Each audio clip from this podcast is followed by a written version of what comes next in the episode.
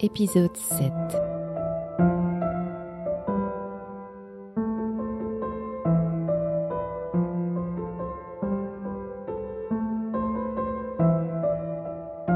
Je travaille de plus en plus dans des sections plus dangereuses. Par exemple, comme sécher les barres de cellulose. Il faut sécher dans, dans l'eau au bain-marie. Mais si on laisse l'eau s'échapper, ça peut éclater aussi. Ce sont des, c'est la technique, mais c'est très difficile. On me donne toujours des missions très dangereuses. Et euh, un jour, je devais allaiter l'enfant et en même temps faire ce travail. Et comme l'enfant dans la jungle, nous, j'ai, pas de lait. La nuit, je pouvais pas dormir parce que l'enfant aussi, il souffrait de la faim aussi. C'est pourquoi le jour était, j'étais très fatiguée. Un jour, j'étais, je suis en train de faire sécher une marmite au bain-marie de, d'explosifs. Il faut toujours ajouter un peu de l'eau pour que ça sèche pas dans la marmite, pour que la température soit égale. Et comme euh, j'étais très fatiguée, je m'endormais. Et j'entends une odeur très spéciale cet explosif qui sent un peu euh, l'odeur de l'acide sulfurique. Heureusement, je, je, me, je me sursautais et je, je vois que la marmite n'a plus une petite portion d'eau. Dix minutes après, ce sera euh, l'explosion. Je courais vite chercher de l'eau, ajouter là, et en même temps, je commence à pleurer parce que je sens que mes forces étaient à bout. La nuit avec l'enfant, le jour, côtoie les dangers comme ça, je sais pas comment me supporter. Et euh, mon mari a reçu l'ordre de partir en Chine. Il a dit, mais je sais pas comment faire parce que je peux pas te laisser seul avec l'enfant et moi, je dois partir. Nous avons bien discuté et mon mari a trouvé une solution. Il a dit que l'unique voie, c'est que maintenant, tu quittes l'armée, j'étais toujours dans l'armée, et tu vas rejoindre euh, la maison de ma, de ma sœur, et ma sœur va t'aider pour travailler dans le service des finances, et tu peux élever le, le fils. Quand on parlait de ce projet avec mes collègues dans l'armée, tout le monde était contre. Tout le monde dit que je, c'est votre c'est votre décision, mais nous, nous pensons que Fourn, elle est très bien, elle vit très bien dans l'armée. On peut lui disposer des travaux moins dangereux. Si tu pars, nous allons bien aider Fourn et l'enfant. Mon mari n'a pas écouté ses sages conseils. Il m'a dit, je préfère que tu sois avec ma sœur parce que la vie, quand même, la vie civile est moins dure. Moi, tu sais, euh, ce temps-là, j'avais 22 ans. Et j'écoutais toujours mon mari parce que je, je vois qu'il est un homme très réfléchi. Je, j'ai rien pensé à d'autres choses. Il dit ça et je décidais à quitter l'armée. Le jour de mon départ, toute l'équipe était autour de moi et tout le monde voulait pas que je parte. Et c'était aussi 500 kilomètres à pied. Mais cette fois-ci, on a muté une personne dans l'armée pour m'accompagner, pour m'aider, pour euh, couper l'herbe autour, pour trouver un chemin pour partir. C'était la jungle épaisse. Tandis que moi, j'étais avec mon fils de deux ans et demi. Je mets un fléau sur mes épaules. Euh, devant de la palanche, je mets mon fils et qu'un casserole. Et l'autre partie, je prends les petits biens que j'ai avec cinq poules pour avoir des œufs en mi-chemin pour ravitailler mon, mon fils. Et nous, avec ce maigre fortune, nous partions. Nous avons quitté les montagnes du Nord-Vietnam pour, pour revenir au centre Vietnam. Des jours, je dois aller dans les forêts chercher des pousses de bambou et je coupe ces pousses de bambou, je les fais sécher au soleil et je prends des, tubercules de manioc pour nourrir mon fils, tandis que nous, on se contentait des petites choses. Je, inutile de vous dire que pendant ce mois de voyage, euh, j'étais à moitié morte de fatigue et nous avons pu franchir 500 kilomètres à pied.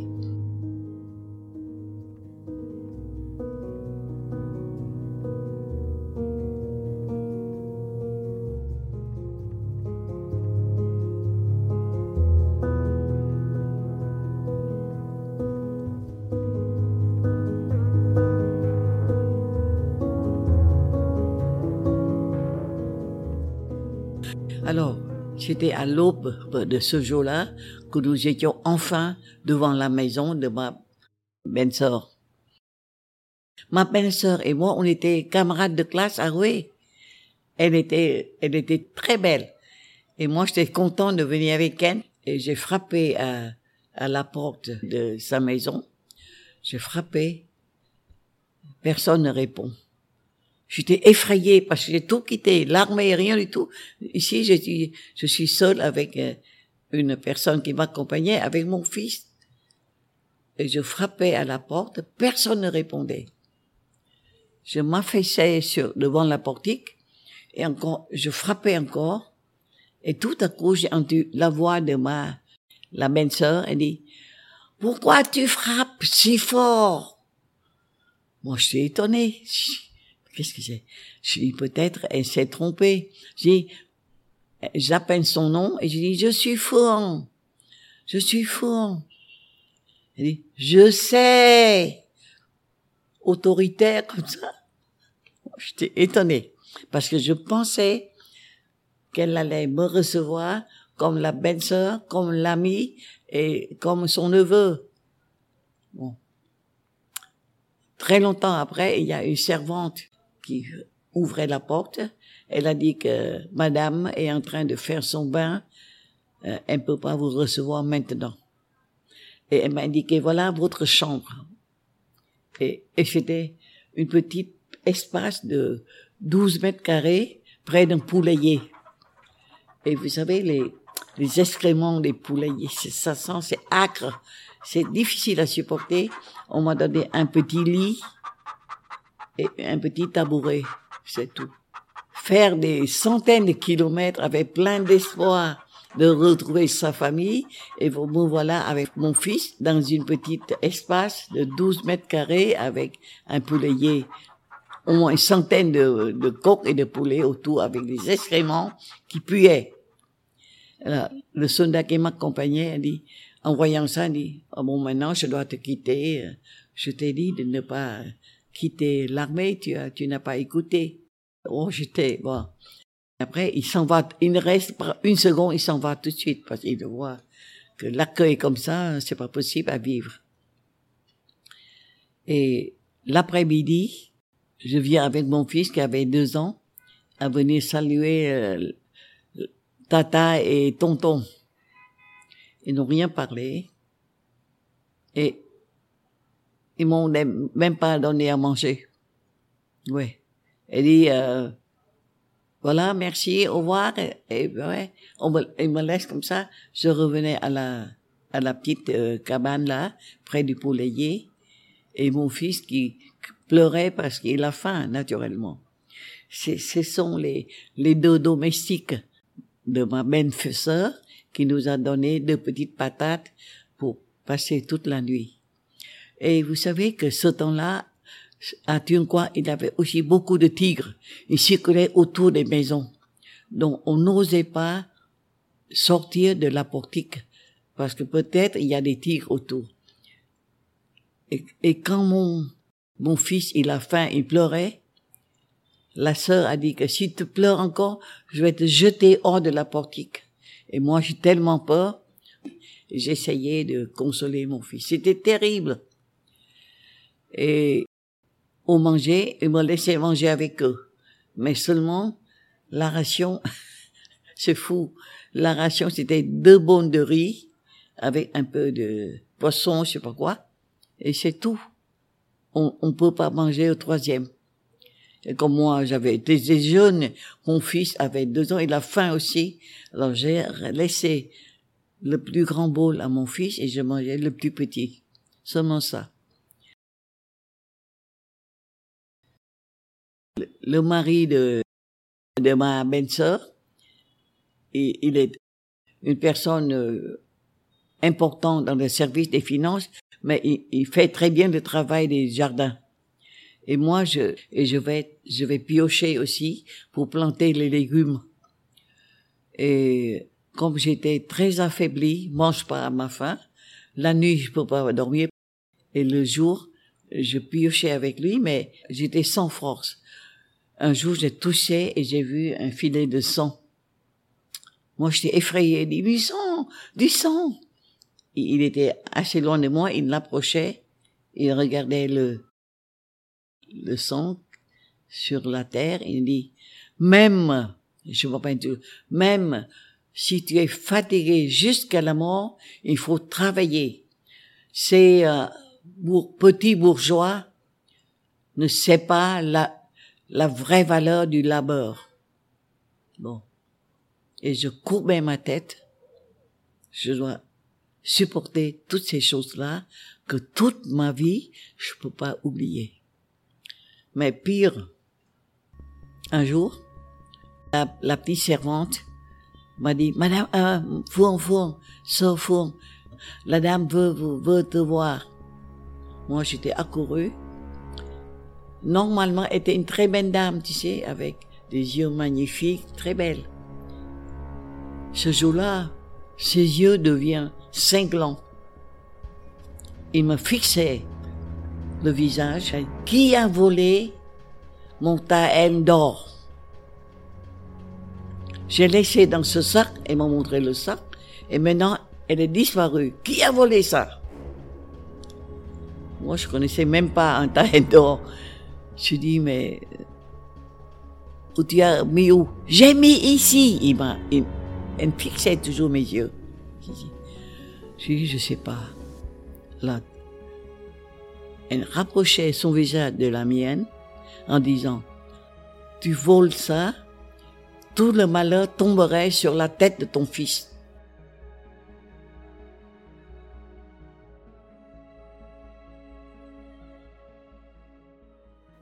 Je disais rien parce que je, je connaissais même pas cette histoire et, les deux autres domestiques étaient baissés la tête. Ils ont très peur. Elles ont très peur aussi. À, à, partir de ce jour-là, elle me permet plus de manger avec eux. Elle me donne chaque jour deux boules de riz avec un peu d'aliments et je la mangeais avec mon fils dans mon poulailler. bon, comme euh, j'étais très habile pour tricoter j'ai appris ça autant de mes, au couvent des oiseaux, on m'a appris à faire des robes de, soirée, des brassières enfants. Et j'ai commencé à tricoter des chaussettes, des brassières et je vends aux minorités ethniques autour. Ils me redonnent des patates, des, euh, des bananes, des maniocs et je je, fais ça pour donner à manger à plus à mon fils. Et je dois cuire en cachette, hein, parce que si elle entend tout ça, elle permet pas. Bon.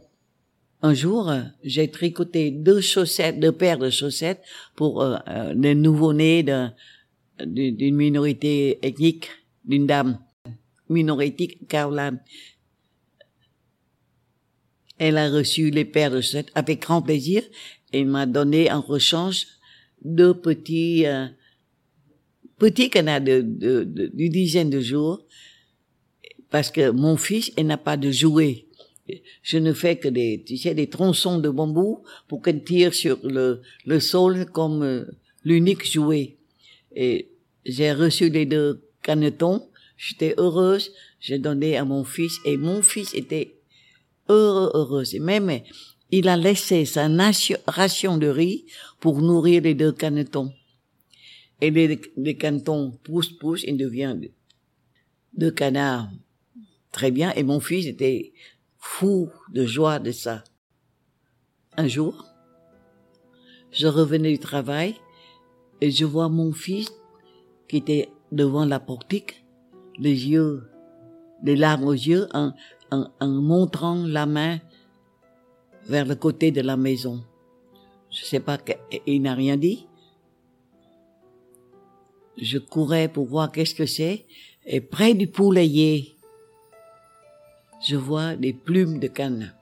La domestique, elle a dit que Madame a donné l'ordre de tuer ces deux, cannes, ces deux canards.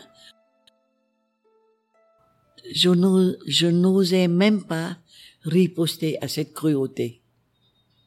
Parce que dans notre, ma condition, je suis pas lâche, mais je dois connaître comment se comporter dans cette situation. Si je hurle de cette cruauté, elles vont peut-être infliger une punition à mon fils. L'unique punition que j'ai pas, c'est jeter le fils hors de la portique et les tigres vont le ramasser. J'ai pris mon fils dans, dans mes bras en les consolant. Mon fils a très bien compris. Il n'osait rien dire. Il posait la tête sur mes épaules en disant j'ai la nostalgie de mes, mes canards. Et tu sais, j'ai maintenant 90 ans. Ce temps-là, j'avais 22 ans. Mais en racontant ça, je sens un peu l'amertume quand même.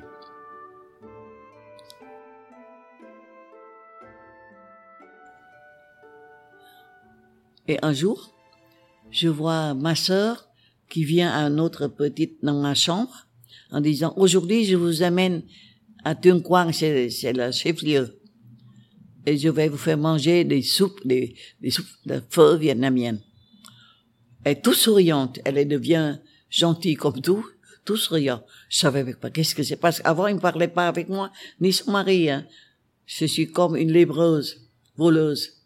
Parlait pas au fond de moi-même. Avaler cette soupe-là, c'est comme aller du poison.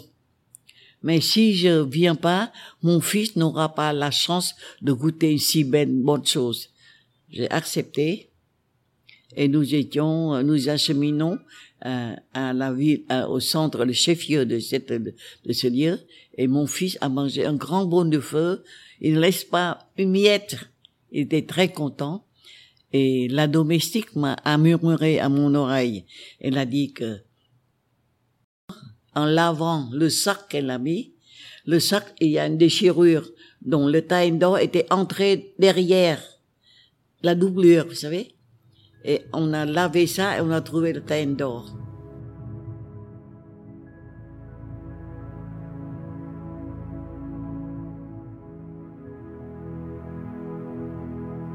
Je vivais comme ça de six à huit mois dans l'enfer. Et je voulais quitter, m'enfuir, mais j'ai mon fils, je peux pas. Un jour, j'ai entendu quelqu'un qui m'appelle de la portique et j'ai ouvert et j'ai vu un, camarade de mon mari qui revenait de la Chine, qui apportait une nouvelle de, de mon mari. J'ouvre la porte, il me reconnaissait pas. Il, dit, il a dit un mot qui s'appelle euh, servante. Euh, je veux je veux rencontrer Madame Four. J'ai dit Joigne, il s'appelle Joigne. Je dis Joigne et puis j'ai éclaté de pleurs, je tombais sur ses épaules. Oh là, c'est une décharge. Il dit mon Dieu, c'est toi, pourquoi tu es comme ça? Je peux plus raconter je ramène, je m'appelle toujours le, au poulailler, où mon fils était sur le lit, et, et mon ami, il était ébahi. Il a dit, mais comment tu es logé comme ça? J'ai dit, oui, j'ai passé huit mois ici. Alors, il prend son revolver, il l'a. Il était lieutenant-colonel. Il a traversé la cour pour arriver euh, aux chambres de, de, de ma sœur. Il a pris la grosse euh, du, du, du revolver. Il a frappé à la porte. Réveillez-vous, réveillez-vous. Je suis l'ami de Juan. Je suis l'ami de Fouan. Réveillez-vous. Personne n'osait ouvrir. Et il est entré dans la dans les chambres de de, de, de mon de ma belle-sœur en disant vous ne pouvez pas traiter euh, la femme de Rouen comme ça.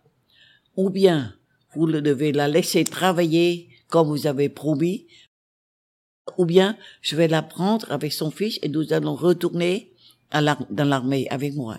Décidez-vous vite. Alors, comme par miracle, les deux domestiques m'ont emmené à 5 kilomètres de là dans le service de finances. Et j'ai reçu un travail là-bas. À partir de ce jour-là, je commence ma vie avec euh, euh, avec les employés du service de finances dans une autre place complètement indépendante de ma belle-sœur et de mon mon beau-frère, voilà. Et lui, il est reparti de, dans l'armée et l'armée m'a envoyé beaucoup de ravitaillement, tout ça, la vie devient autre. Mais je veux parler sur ces événements pour vous dire que la douleur physique n'est rien. Vraiment rien. Supporter la faim, supporter la peur, aller à pied, éviter les tigres, supporter les privations durant la guerre n'est rien par rapport au malheur éprouvé moralement par le traitement de la méchanceté. C'était terrible. Et c'est une bonne leçon pour moi quand même. Parce qu'après, je peux pas me vanter, mais je suis dit, et j'ai bien essayé d'être toujours bien charitable, accueillant, et en même temps être juste avec tout le monde. Parce que, au moins, je fais pas souffrir d'autres personnes comme moi j'ai tellement souffert.